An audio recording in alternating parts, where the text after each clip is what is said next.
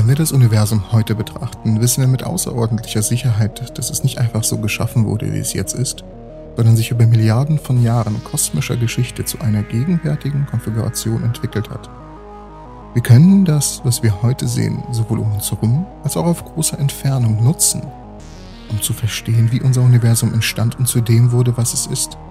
Wenn wir über unsere kosmische Ursprünge nachdenken, es ist nun menschlich, die grundlegendste aller möglichen Fragen zu stellen. Woher kommt das alles?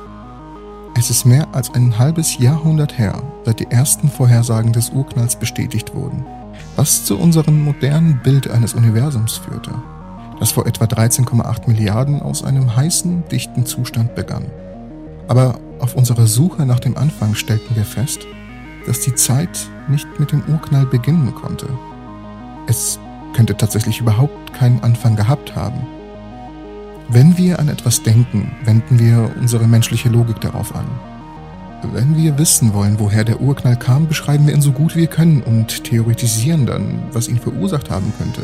Wir suchen nach Beweisen, die uns helfen, die Anfänge des Urknalls zu verstehen. Dies setzt jedoch etwas voraus, dass in unserem Universum eines möglicherweise nicht wahr ist, dass es überhaupt keinen Anfang hatte. Wissenschaftlich gesehen wussten wir lange Zeit nicht, ob dies wahr ist oder nicht. Hatte das Universum einen Anfang oder eine Zeit, vor der es nichts existierte? Oder existierte das Universum für eine Ewigkeit, für eine unendliche Linie, die sich in beide Richtungen erstreckt? Oder ist unser Universum möglicherweise zyklisch, wie der Umfang eines Kreises, in dem es sich immer wieder auf unbestimmte Zeit wiederholt? Eine Zeit lang gab es mehrere konkurrierende Ideen, die alle mit unseren Beobachtungen übereinstimmten. Ein expandierendes Universum könnte einem Ereignis in der Raumzeit vor einem singulären Punkt stammen an dem der gesamte Raum und die gesamte Zeit aus einer Singularität hervorgegangen sind. Oder das Universum könnte sich heute ausdehnen, weil es sich in der Vergangenheit zusammengezogen hat und wird sich in der Zukunft wieder zusammenziehen, um eine oszillierende Lösung zu präsentieren.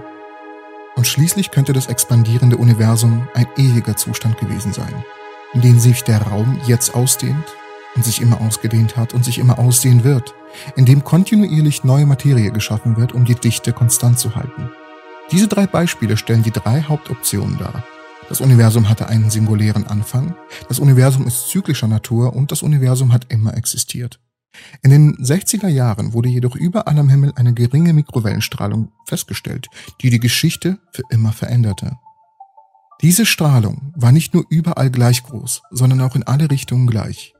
Bei nur wenigen Grad über den absoluten Nullpunkt stimmte es mit dem Universum überein das aus früheren heißen, dichten Zustand hervorging und sich abkühlte, als es sich ausdehnte.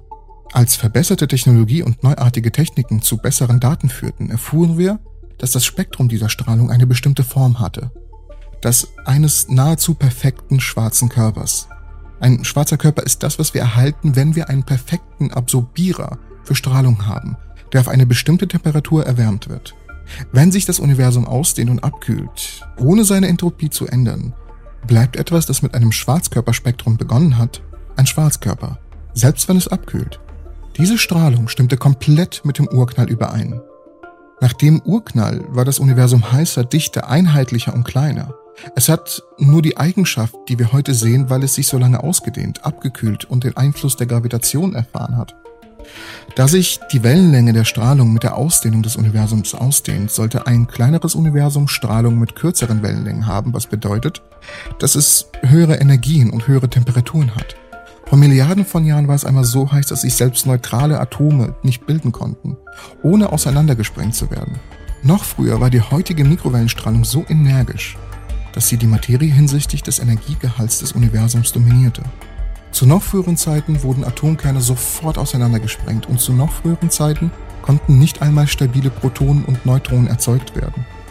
Wenn wir den ganzen Weg zurück auf willkürliche Heißtemperaturen, kleine Entfernungen und hohe Dichte extrapolieren, könnten wir uns wirklich vorstellen, dies wäre der Anfang.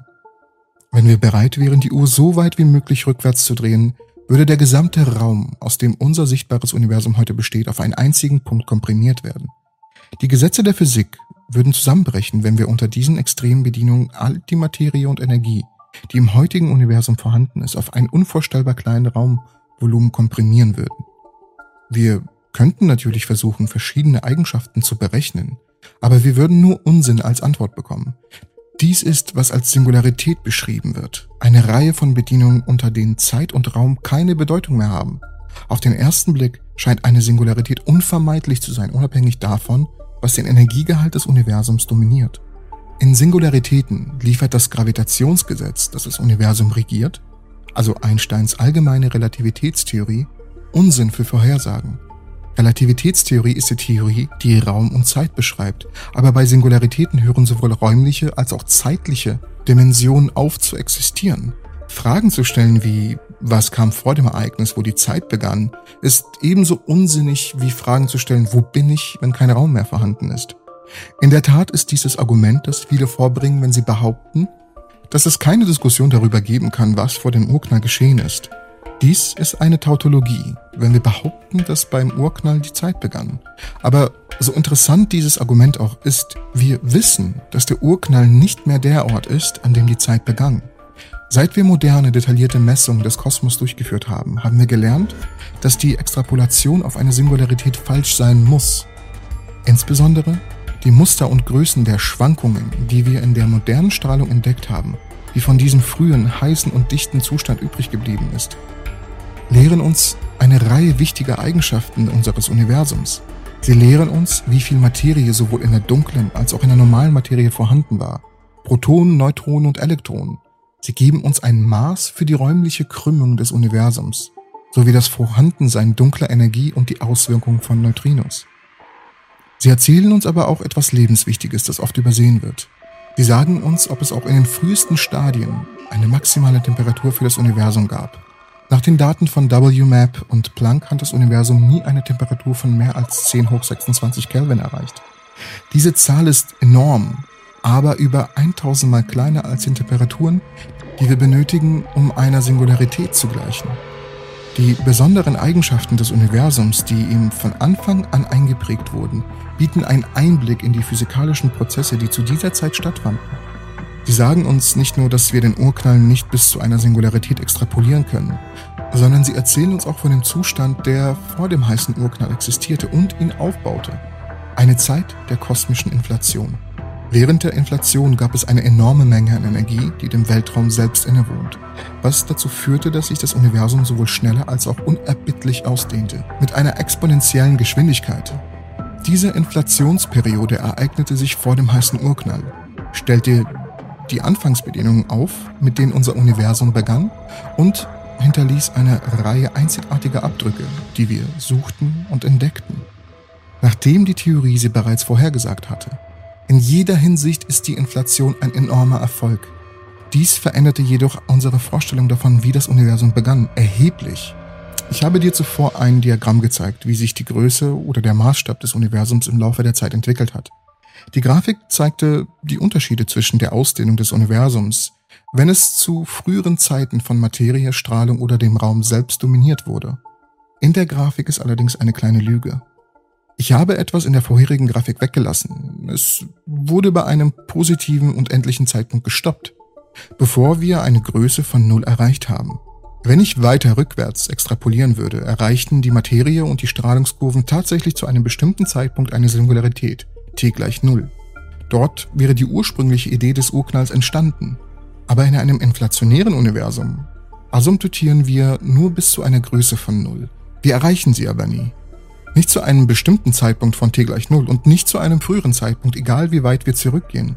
Wie viele große Entdeckungen in der Wissenschaft führt dies zu einer Reihe erfreulicher neuer Fragen. Darunter, war der Inflationszustand konstant?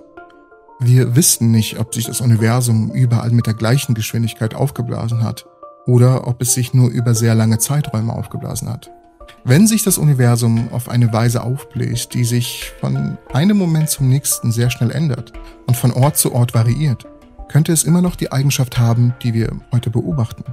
Hat der Inflationszustand ewig gedauert und ist in der Zeit zurückgegangen?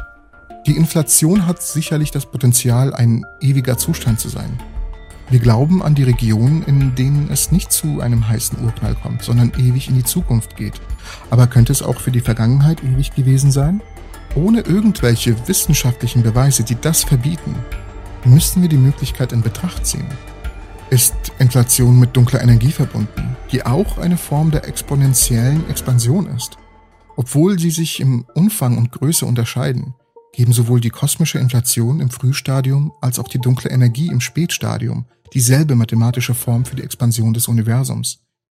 Sind diese beiden Phasen miteinander verbunden und wird unsere zukünftige Expansion an Stärke zunehmen und unser Universum verjüngen, wie eine Art kosmischer Kreislauf? Beobachtungsmäßig kennen wir die Antwort auf keine dieser Fragen. Das Universum enthält, soweit wir es beobachten können, nur Informationen aus den letzten 10 hoch minus 33 Sekunden der Inflation.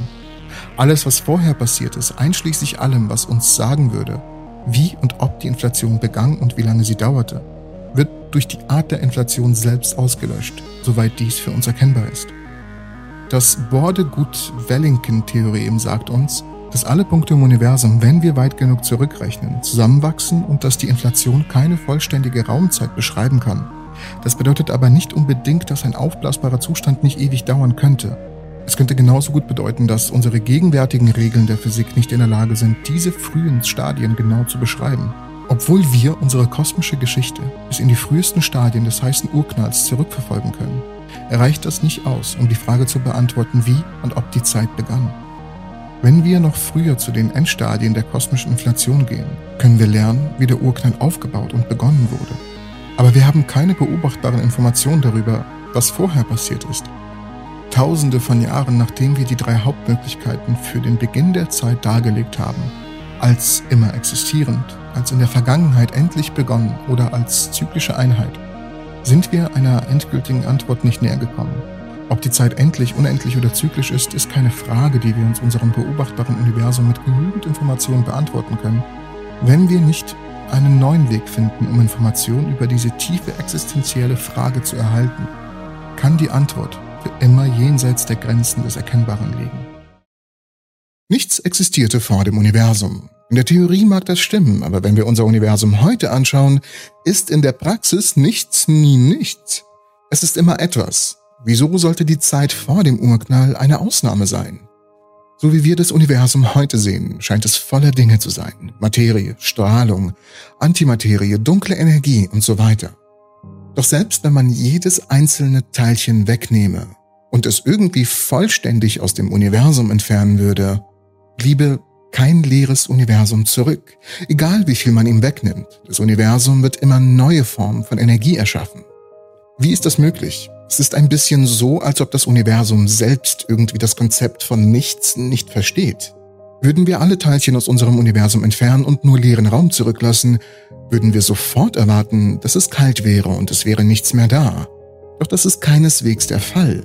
Ganz gleich wie leer wir das expandierende Universum leer saugen, die Tatsache, dass es sich ausdehnt, würde immer noch spontan und unvermeidlich Strahlung erzeugen. Selbst in einer beliebig weit in die Zukunft reichenden Zeitspanne oder noch vor dem Urknall wäre das Universum niemals wirklich leer.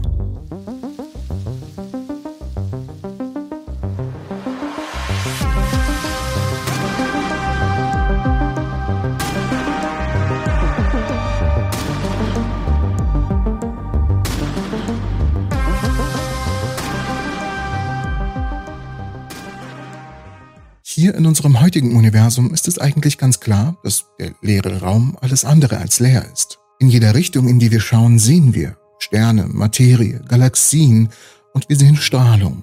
Und hätten wir eine bessere Technologie, würden wir Gravitationswellen direkt sehen können, wir würden das sehen, was für die dunkle Materie verantwortlich ist und nicht nur ihre Gravitationswirkung, und wir würden schwarze Löcher sehen, sowohl aktive als auch ruhende, und nicht nur diejenigen, die die größte Strahlung aussenden.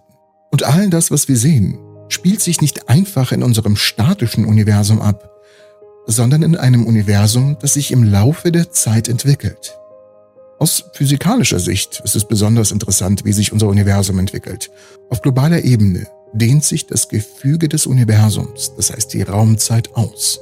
Das heißt, wenn man zwei gut voneinander getrennte Punkte in der Raumzeit festlegt, wird man feststellen, dass der Abstand zwischen den Punkten sich mit der Zeit vergrößert. Aber das Universum dehnt sich nicht nur aus. Genau deswegen kühlt es sich auch ab. Da sich das Licht, wenn es durch die Ausdehnung auch gedehnt wird, zu längeren Wellenlängen verlagert, verlagert es sich auch zu niedrigeren Energien und kühleren Temperaturen. Das Universum war in der Vergangenheit heißer, weil die Wellenlängen von Licht viel kürzer waren und die Temperatur somit hoch. Aber in der Zukunft, da sie gedehnt werden, wird's immer kälter. Und bei all dem ziehen sich die Objekte mit Masse und Energie im Universum an, verklumpen und ballen sich zu einem großischen kosmischen Netz zusammen. Selbstbewusst ich einfach großischen sage. Äh, großen, großen ist hier das richtige Wort. Wenn wir das jetzt alles irgendwie eliminieren, die gesamte Materie, die gesamte Strahlung, jedes einzelne Energiequant, was bliebe dann noch übrig?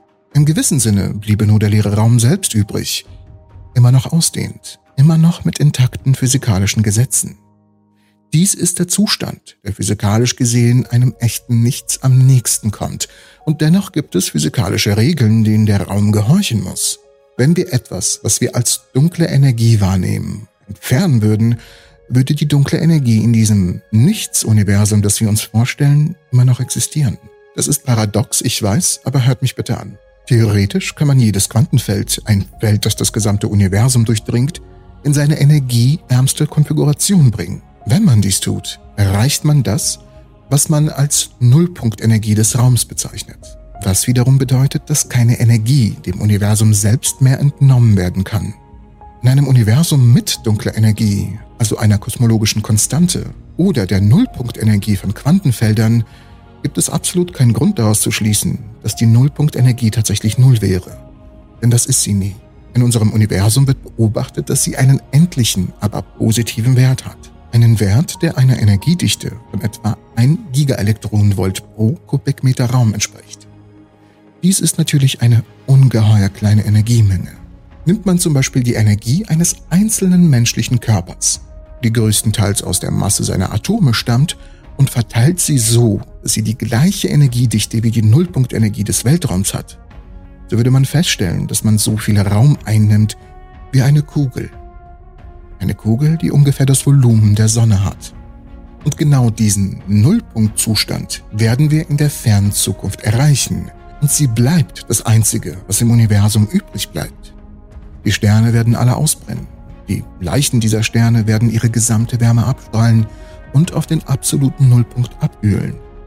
Die stellaren Überreste werden gravitativ wechselwirken und die meisten Objekte in den intergalaktischen Raum schleudern, während die wenigen verbleibenden schwarzen Löcher zu enormer Größe anwachsen.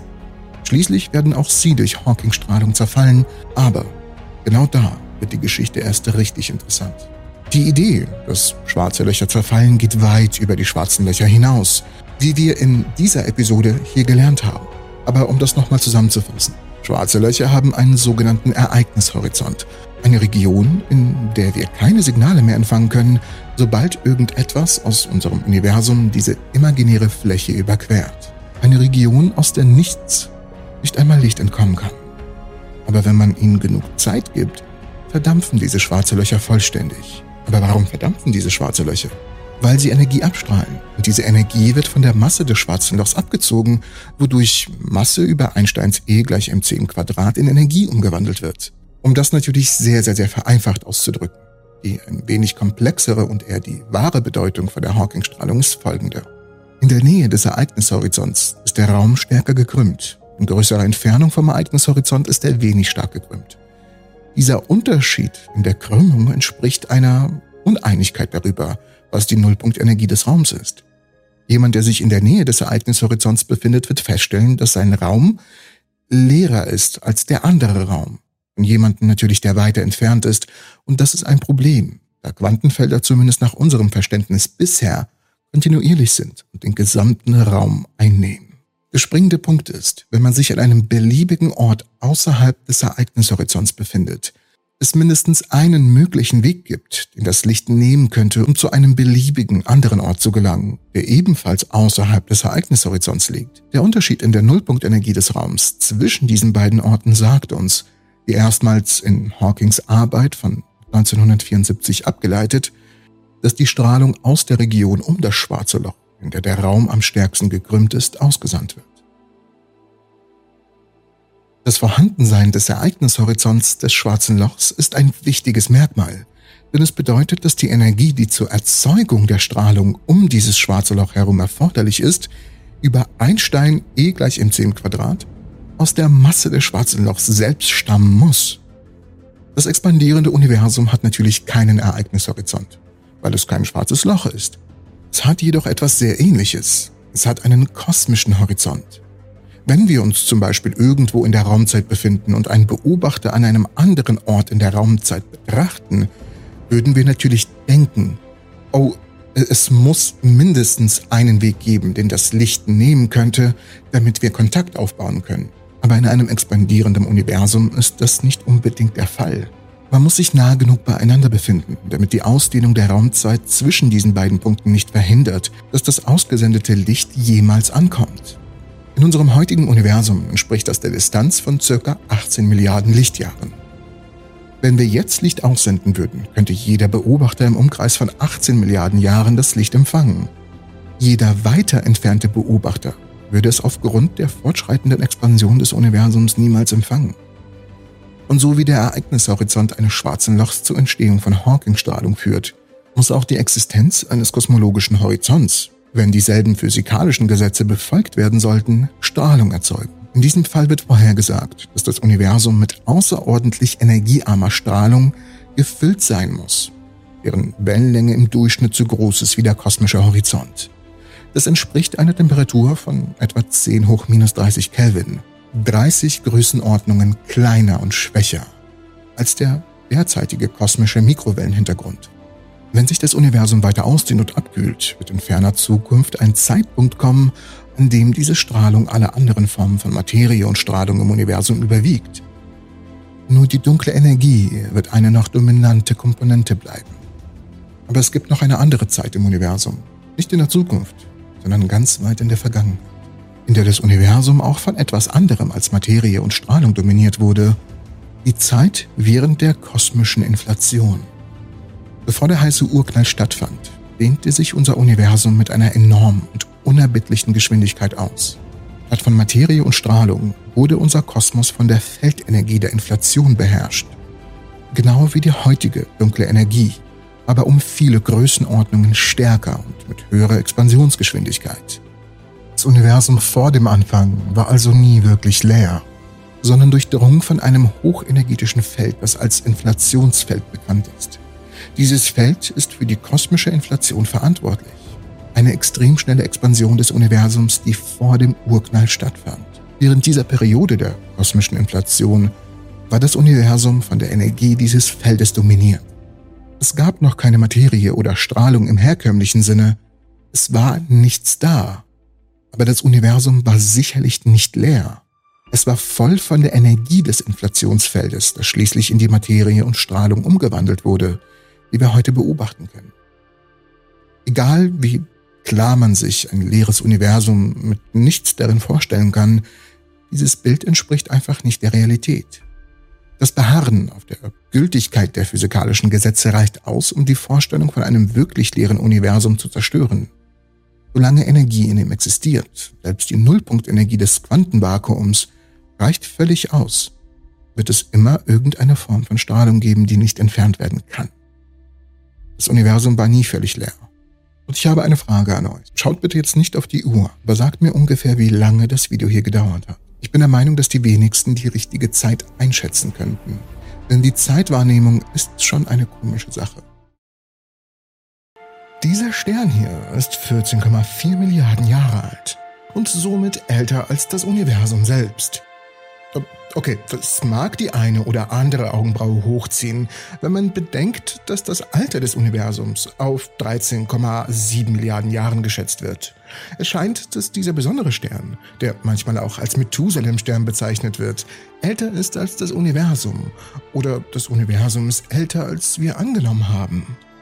Es gibt Zeiten, in denen ein solch ungewöhnlicher Befund uns dazu zwingt, unser Wissen über das Universum zu überdenken und im Allgemeinen zu einer Revolution unserer kosmologischen Theorien führt. Dies ist nicht einer dieser Fälle. Aber es ist nicht weniger spannend dadurch. Um zu verstehen, warum, müssen wir uns erstmal ansehen, wie wir das Alter eines solchen Sterns bestimmen. Los geht's.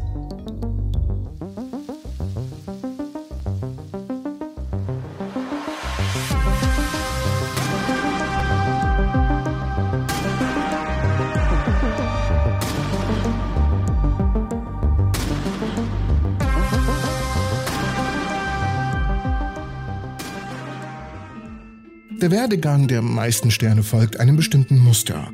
Ein Protostern kollabiert durch die Schwerkraft, wodurch Wasserstoff in seinem Kern zu fusionieren beginnt und er zu einem echten Stern wird.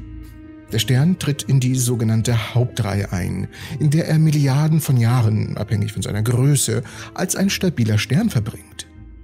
Wenn er seinen Wasserstoff aufgebraucht hat, tritt er in sein letztes Stadium als roter Riese oder ähnliches ein, bevor er dann zu Supernova oder zu einem Zwerg, zu einem weißen Zwerg wird. Es ist schwierig, das Alter eines Hauptreihensterns zu bestimmen, weil er sich in dieser Zeit kaum verändert. Es gibt zwar kleine Veränderungen, die beobachtet werden können, aber sie sind sehr subtil. Es ist vergleichbar mit der Bestimmung des Alters von Tier oder einer Person. Jemand, der 20 Jahre alt ist, sieht nun mal jung aus. Jemand, der 80 ist, sieht älter aus, aber immer noch sexy. Aber jemand zwischen 30 und 50 ist schwieriger einzuschätzen, weil Menschen mittleren Alters dazu neigen, über Jahrzehnte hinweg ein ähnliches Aussehen beizubehalten. Und das gleiche gilt nun mal für Hauptreihensterne mittleren Alters. Und zum Glück für die Astronomen handelt es sich bei diesem Stern nicht um einen Hauptreihenstern. Es ist ein Unterriese. Das heißt, er hat die Hauptreihe verlassen und bewegt sich auf das Stadium des roten Riesen zu. Diese Tatsache allein sagt uns, dass es sich um einen älteren Stern handelt, denn er beginnt in sein letzteres Lebensstadium einzutreten. Wir wissen also mit Sicherheit, dass er ein paar Milliarden Jahre auf dem Buckel hat. Etwas, was uns schon mal einen Schritt näher bringt. Eine weitere Tatsache, die uns hilft, das Alter eines Sterns zu bestimmen, ist die sogenannte, und ich habe echt Schwierigkeiten mit dem Wort, Metallizität. In der Astronomie ist Metall alles, was nicht aus Wasserstoff und Helium besteht. Wasserstoff und Helium sind die beiden Elemente, die beim Urknall nun mal entstanden sind, so dass die ersten Sterne, die sogenannten Populationssterne der Klasse 3, keine Metalle enthalten haben. Diese ersten Sterne fusionierten dann Wasserstoff und Helium in ihrem Kern und dann wurden Metalle draus. Und sie beendeten dann ihr Leben als Supernova-Explosionen. Die Gas- und Staubüberreste dieser ersten Sterne würden dann durch die Schwerkraft kollabieren und neue Sterne bilden. Diese neuen Sterne würden einige Metalle enthalten, aber nicht viele, so dass es sich um Sterne mit niedriger Metallizität handeln würde. Also wäre das die Population 2. Soweit klar? Fassen wir das nochmal ganz kurz zusammen. Die ersten Sterne bestehen noch aus der Ursuppe des Universums. Niemand hatte da noch wirklich die Zeit, um Metall abzubauen. Das heißt, sie haben keine Metalle. Wenn diese Sterne allerdings Kabums machen, dann craften sie welche und diese Metalle kommen dann in der nächsten Generation der Sterne vor.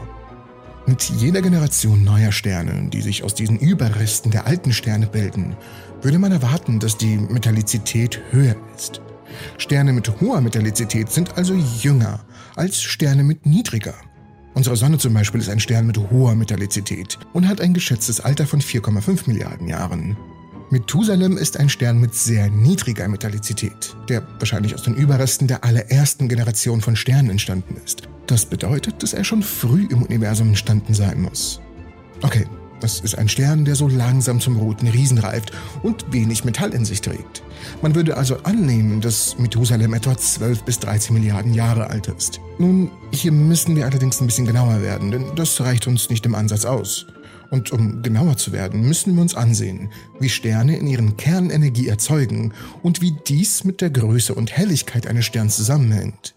Wir verfügen über relativ gute Modelle, aber sie beruhen auf sorgfältigen Beobachtungen des Sterns. Die beiden wichtigsten Beobachtungen sind die Entfernung und die Temperatur des Sterns. Die Temperatur lässt sich relativ leicht bestimmen, indem man sich die Spektren eines Sterns ansieht. Die Entfernung ist allerdings etwas komplizierter. Glücklicherweise befindet sich Methusalem relativ nahe, so dass wir seine Parallaxe messen könnten. Daraus haben wir seine Entfernung von ca. 190 Lichtjahren ermittelt, also gar nicht mehr so weit weg. Wenn wir seine Entfernung und Temperatur kennen, können wir seine Leuchtkraft bestimmen und das sagt uns, wie viel Energie der Stern gerade produziert. Aber genau hier wird es besonders knifflig. Hier hängt das berechnete Alter eines Sterns nicht nur davon ab, wie viel Energie er produziert, sondern auch davon, wie er während seiner gesamten Lebensdauer Energie produziert hat. Diese Rate hängt unter anderem von der Menge von Eisen und Sauerstoff ab, die der Stern enthält, da diese Elemente die Fusionsrate beeinflussen können. Anhand sorgfältiger Messung der Metallizität des Sterns, insbesondere von Eisen und Sauerstoff, berechnen die Autoren dieser Berechnungen, hm, komischer Satz, und natürlich der wissenschaftlichen Forschung, das Alter von Methusalem auf 14,46 Milliarden Jahre. Ein Stückchen älter als das Universum selbst. Jo, okay, danke fürs Zuschauen und bis zur nächsten Episode. Oh, okay, okay, was zur Hölle ist hier los? Woran könnte es liegen, dass das Universum möglicherweise jünger erscheint als dieser bestimmte Stern? Es gibt zwei Möglichkeiten. Um die Geschichte der Wissenschaft liegt nahe, dass in solchen Fällen die Realität eine Mischung aus beiden ist. In diesem Fall könnten es Fehlerquellen in der Beobachtung sein, die noch nicht vollständig verstanden wurden, sowie einige Lücken in der Theorie der Dynamik des Universums, sowie die Stärke der dunklen Energie, die seit vielen Milliarden Jahren der Hauptantrieb der kosmischen Expansion ist. Und es gibt durchaus Vorschläge der Möglichkeit, dass das derzeitige Altersparadoxon eine zeitliche Veränderung der dunklen Energie ist und damit eine Änderung der Beschleunigungsrate widerspiegelt. Eine Möglichkeit, die Theoretiker mit Ideen über die grundlegende Natur der Gravitation wie der sogenannten Kausalmengentheorie für vereinbar halten. Neue Forschung zu Gravitationswellen könnten dazu beitragen, dieses Paradoxon zu lösen. Aber wenn wir das Ganze vielleicht als Pferd und nicht als Zebra betrachten. Also nach sorgfältiger Messung berechnen die Autoren das Alter auf 14,4 Milliarden Jahren mit einer Unsicherheit von 800 Millionen Jahren in beide Richtungen. Das mag mit dem bisher akzeptierten Alter des Universums, also 13,7 Milliarden Jahren, widersprechen. Aber die Unsicherheit bedeutet, dass der Stern so jung wie 13,6 Milliarden Jahren sein könnte, was innerhalb des Alters des Universums liegt.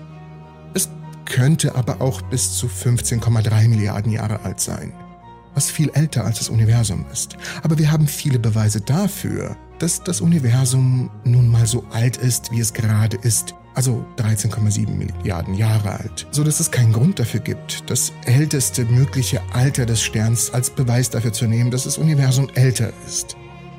Vielleicht liegt hier gar kein Rätsel vor, oder vielleicht doch. Es gibt nämlich unglaublich viele Rätsel, was das Universum und sein Alter angeht. Gehen wir mal ein paar Jahre zurück, ca. 13,8 Milliarden Jahre. Big Bang, alles explodiert und unser Universum wird geboren. Sterne, Planeten, Galaxien, und Leben entgegen aller Gesetze der Entropie gedeiht in diesem Universum. Aber gehen wir mal ein paar Jahre zurück. Circa 13,8 Milliarden Jahre. Big Bang, es explodiert alles und unser Universum wird geboren. Sterne, Planeten, Galaxien und Leben, entgegen aller Gesetze der Entropie, gedeiht in diesem Universum. Doch lasst uns mal ein paar Jahre zurückgehen, circa 13,8 Milliarden Jahre. Big Bang, alles explodiert und unser Universum wird geboren. Sterne, Planeten, Galaxien und Leben entgegen aller Gesetze. Ich glaube, ihr versteht es so langsam. Das ist der Big Bounce. Bei dem Versuch, die Natur des Universums zu verstehen, schlägt diese Theorie vor, dass sich das Universum in endlosen Zyklen ausdehnt und sich wieder zusammenzieht. Ein Konzept, das durchaus viele Probleme löst, auch weil es die Notwendigkeit eines Zustandes, der als Singularität bezeichnet wird und in anderen Modellen dem Beginn der Zeit entspricht, beseitigt.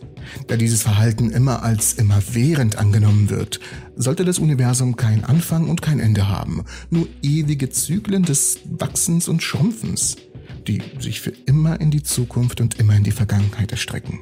Unser Universum könnte nur eines in einer langen Reihe von Geburten, Toden und Wiedergeburten sein, die weder einen Anfang noch ein Ende haben. Kein Big Bang, sondern ein Big Bounce. Doch genau diese Theorie hat ein Riesenproblem.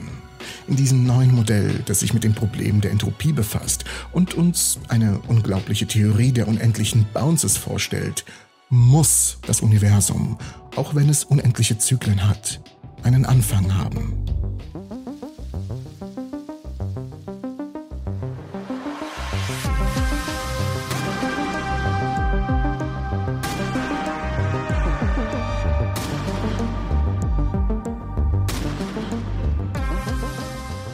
Eine neue Studie der Physiker Will Kenny und Dina Stein von der Universität at Buffalo zeigt genau dieses Problem auf. Die Forschung zeigt, dass die neuesten Versionen dieser Theorie, ein zyklisches Modell, das seit langem bestehende Bedenken hinsichtlich der Entropie ausräumt, ein neues Problem aufwirft. Zyklische Universen müssen einen Anfang haben. Klingt zunächst ein wenig verwirrend, aber dazu komme ich später und werde das ausführlich erklären. Aber kommen wir erstmal zu einem anderen Problem. Seit 100 Jahren gehen die Wissenschaftler davon aus, dass das Universum mit einem Urknall begann. Die gesamte Materie, ja sogar der Raum selbst, wurde auf einen unendlich kleinen Punkt komprimiert. Im Bruchteil eines Sekundenbruchteils begann es sich auszudehnen. Bis zu dem heutigen Tag entfernen sich Galaxien in dieser kontinuierlichen Ausdehnung immer weiter voneinander weg. Und wenn wir uns den Nachthimmel anschauen, schauen wir auch tief in das Universum und gleichzeitig blicken wir in der Zeit zurück. Das liegt an der endlichen Geschwindigkeit des Lichts. Man sieht Dinge, die weiter entfernt sind, weiter entfernt, als sie vor Hunderten, Millionen oder sogar Milliarden Jahren waren.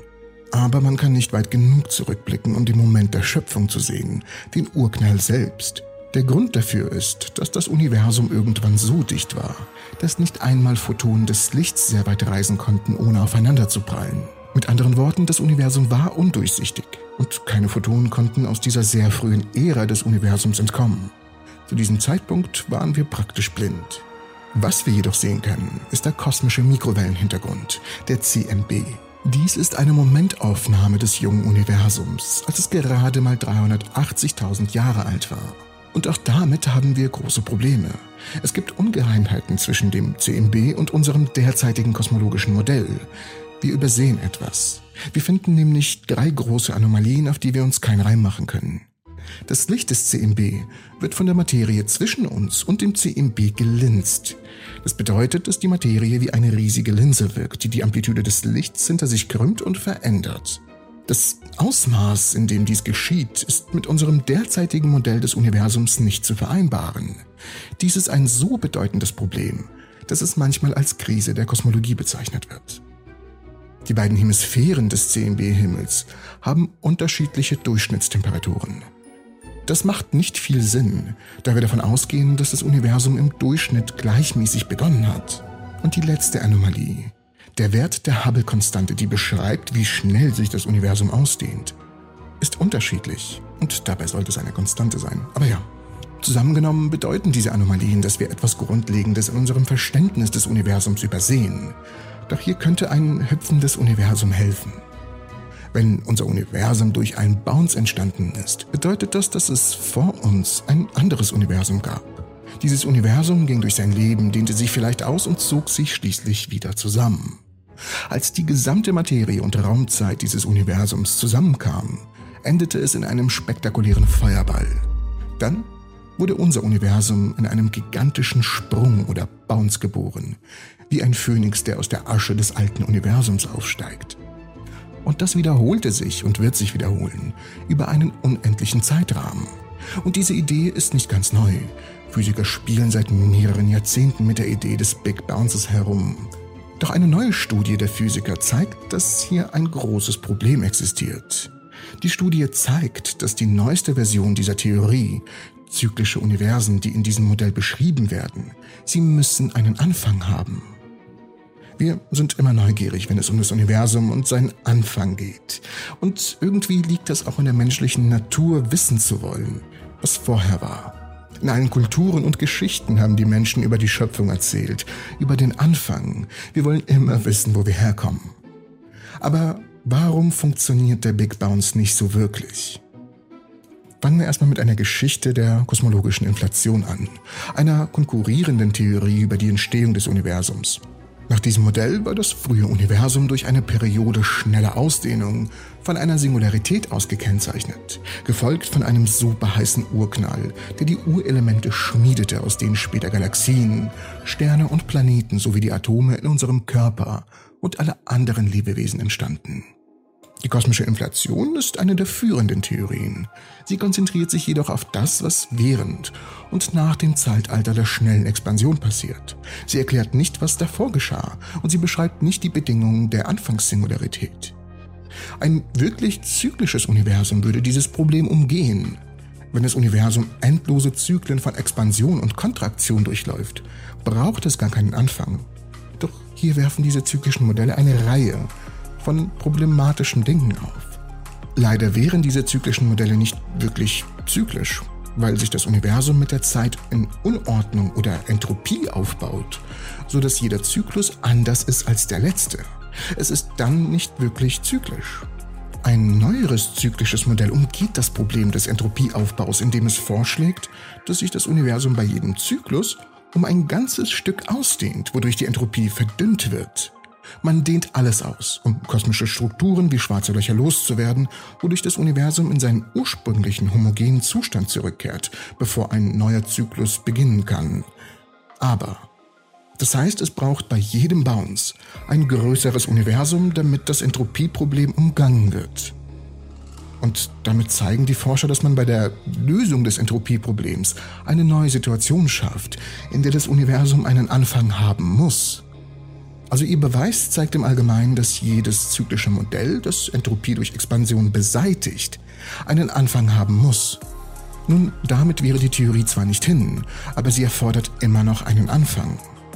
Und die Vorstellung, dass es einen Zeitpunkt gab, vor dem es nichts gab, keine Zeit, beunruhigt uns. Und wir wollen wissen, was es davor gab. Und soweit wir das bisher beurteilen können, muss es immer einen Anfang gegeben haben. Doch was glaubt ihr? Was kam vor dem Universum? Jeder kennt die Raumzeit, jeder kennt das Raumzeitgefüge, doch niemand weiß, wie genau es entstanden ist. Hier könnte uns eine geheime Quanteneigenschaft helfen. Können wir das Geheimnis der Raumzeit entschlüsseln und das Fundament unseres Universums verstehen? Eine faszinierende Entdeckung am Riken-Institut lässt Physiker genau das vermuten. Sie glauben, dass eine Quanteneigenschaft namens Magie der Schlüssel zum Verständnis der Entstehung der Raumzeit sein könnte. Eine kleine Warnung vorweg. Ich versuche es erstmal simpel zu erklären, doch irgendwann muss ich leider sehr hardcore werden. Also anschnallen, es geht los. Die Raumzeit ist ein grundlegendes Konzept in der Physik, das die Struktur unseres Universums beschreibt. Die Raumzeit vereint Raum und Zeit in einem einzigen vierdimensionalen Kontinuum. Und das wiederum besteht aus drei Raumdimensionen und einer Zeitdimension. Anstatt Raum und Zeit als voneinander unabhängige Größen zu betrachten, zeigt die Relativitätstheorie, dass sie untrennbar miteinander verknüpft sind. Aber warum sollten wir überhaupt herausfinden wollen, warum die Raumzeit so wichtig ist? Nun, dafür gibt es mehrere Gründe.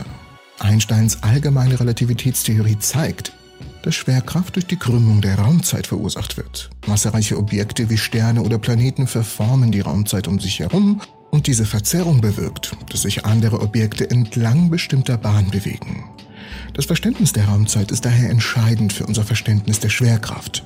Die Schwerkraft ist eine unsichtbare Kraft, aber die Raumzeit enthüllt diesen Schleier über der Schwerkraft. Ja, dann will ich einmal poetisch sein und dann wird's, es wird komisch. Zudem spielt die Raumzeit eine zentrale Rolle in der Kosmologie, der Wissenschaft von der Entwicklung und Struktur des Universums. Sie beschreibt die Theorie des Urknalls, die unsere aktuell beste Erklärung für den Ursprung des Universums ist. Und ja, ich weiß, viele schreiben mir jetzt in die Kommentare, aber, aber James Webb und der Urknall, das wurde doch widerlegt und der fand nie statt. Ich weiß es besser, ich war da. Naja, die Forschung der Raumzeit ist daher entscheidend, um die Entstehung und Entwicklung des Universums zu verstehen. Und zuletzt die Quantenmechanik. Sie beschreibt die Welt der kleinsten Teilchen und ist extrem erfolgreich dabei.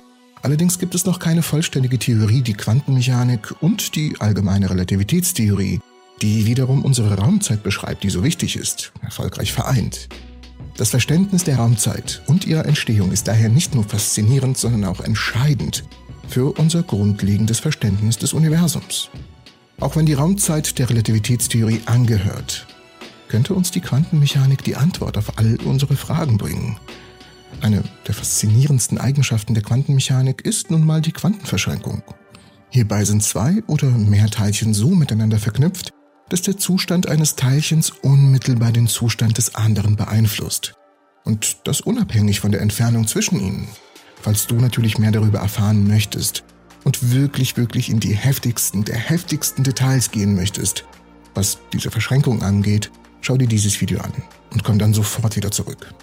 Okay, okay, was hat das jetzt also mit all dem anderen Zeug zu tun? Das fragst du dich jetzt sicherlich. Ja, Moment. Wir kommen erstmal zu den Forschern und ihrer unglaublichen Entdeckung und dann stellen wir eine Verbindung her. Wenn du brav bist. Die Riken-Physiker untersuchten, wie die Quantenverschränkung und eine Eigenschaft, eine ganz besondere Eigenschaft namens Magie zur Entstehung der Raumzeit beitragen könnten. Dabei stießen sie auf eine Verbindung zur chaotischen Natur von schwarzen Löchern. Ich, ich weiß, das wird gerade sehr wild, aber glaubt mir, bleibt dran, das wird noch wilder. Die Riken-Physiker suchten nach einer Eigenschaft, die erklären könnte, wie das Raumzeitgefüge entsteht. Ursprünglich dachte man, dass die Quantenverschränkung der wichtigste Faktor sei. Allerdings kann die Verschränkung allein nicht alle Eigenschaften schwarzer Löcher erklären, wie zum Beispiel, warum ihr Inneres ständig wachsen tut. Die Forscher stießen auf die Eigenschaft, die sie Magie nannten. Es ist ein mathematisches Maß dafür, wie schwierig es ist, einen Quantenzustand mit einem klassischen Computer zu simulieren. Eigentlich ziemlich simpel. Und sie fanden heraus, dass sich in einem chaotischen System fast jeder Zustand einen maximalen magischen Zustand verwandeln kann, der dann am schwierigsten zu simulieren ist. Und diese Entdeckung ist die erste direkte Verbindung zwischen der Quanteneigenschaft der Magie und der wirklich chaotischen Natur der schwarzen Löcher. Sie deutet darauf hin, dass die Magie stark an der Entstehung der Raumzeit beteiligt ist. Okay, ich verstehe es ja. Das klingt alles nach Fantasie. Aber ich habe es auch wirklich sehr simpel gehalten, damit das alle gut nachvollziehen können. Aber ich weiß, wir wären hier nicht bei Entropy, wenn wir nicht ein wenig mehr ins Detail gehen würden. Hier kommt die Erklärung, die ich doch als sehr hardcore bezeichne. Viel Spaß damit. Es gibt eine Eigenschaft des Quantenzustands, die als Magie bezeichnet wird. Das wissen wir mittlerweile. Das Gottesmann-Knill-Theorem zeigt, dass sogenannte Stabilisatorzustände, die nur aus Clifford-Gattern bestehen, effizient auf einem klassischen Computer berechnet werden können. Daher bieten sie keinen Vorteil für die Quantenberechnung. Nicht-Stabilisatorzustände hingegen werden als magische Zustände bezeichnet und sind notwendig, um universelle Quantenberechnung zu errechnen. Die Magie ist also ein Maß dafür, wie schwierig es für einen klassischen Computer ist, einen Zustand zu simulieren. In einfachen Worten, diese Studie untersucht eine besondere Eigenschaft von Quantenzuständen und vor allem, wie sie sich in der Zeit verändert. Die Forscher fanden heraus, dass in chaotischen Systemen die Magie stärker ausgeprägt ist und schwer zu simulieren ist und möglicherweise eine Rolle beim Entstehen der Raumzeit spielt. Und du denkst dir wahrscheinlich, wie lässt sich diese Magie auf reale Objekte wie schwarze Löcher anwenden? Die Magie ist ja nur ein Maß für eigentlich eine Simulation. Okay, halte dich gut fest. Denn mit der Frage hast du absolut recht und genau das habe ich mich auch gefragt. Nun jetzt kommt die Antwort. Die Anwendung der Magie auf reale Objekte wie schwarze Löcher oder die Raumzeit erfolgt indirekt durch die ADS-CFT-Korrespondenz und der Entstehung der Raumzeitgeometrie in chaotischen Quantensystemen. Was die ADS-CFT-Korrespondenz ist, das steht jetzt auf dem Bildschirm. Also lass dir ein bisschen Zeit, drück Pause und liest es dir durch.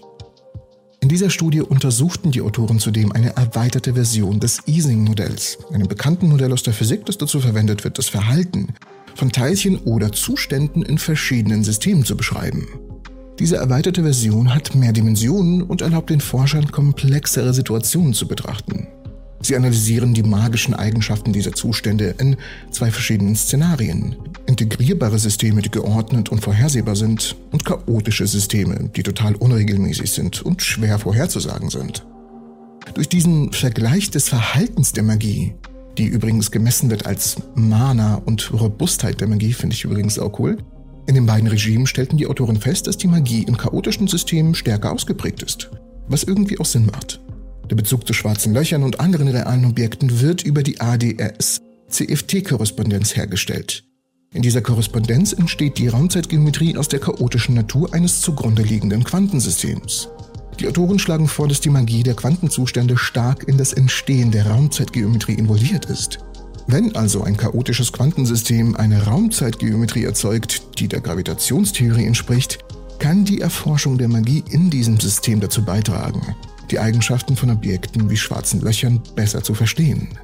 Und ja, im Grunde genommen habt ihr recht, während die Magie selbst nicht direkt auf reale Objekte angewendet werden kann, liefert ihre Untersuchung in chaotischen Quantensystemen wichtige Erkenntnisse über die Entstehung der Raumzeitgeometrie und die Verbindung zwischen Quantenmechanik und Gravitation. Diese Erkenntnisse können wiederum dazu verwendet werden, die Eigenschaften von Objekten wie schwarzen Löchern in der Gravitationstheorie besser zu erklären. Zusammenfassend zeigt die Forschung der Riken-Physiker, dass die Quanteneigenschaften der Magie möglicherweise der Schlüssel zum Verständnis der Entstehung der Raumzeit ist. Diese Entdeckung könnte unser Verständnis wirklich komplett revolutionieren. Neue Möglichkeiten für Quante... Na, na, na super. Okay, nochmal. Neue Möglichkeiten in der Quantencomputerentwicklung eröffnen und uns helfen, einige der größten Rätsel der Physik zu lösen. Wir stehen tatsächlich an der Schwelle zu einer aufregenden neuen Ära der Physik und die Magie könnte dabei eine zentrale Rolle spielen. Hierzu kommt eine brandneue Forschung, die enthüllt, dass die Raumzeit vielleicht für einiges im Universum verkehrt wirkt. Für einige Objekte hat sie vielleicht drei Zeitdimensionen und nur eine Raumdimension. Okay, nicht nur vielleicht, es ist so. Schaut euch das Video dafür an. Ich bedanke mich fürs Zusehen.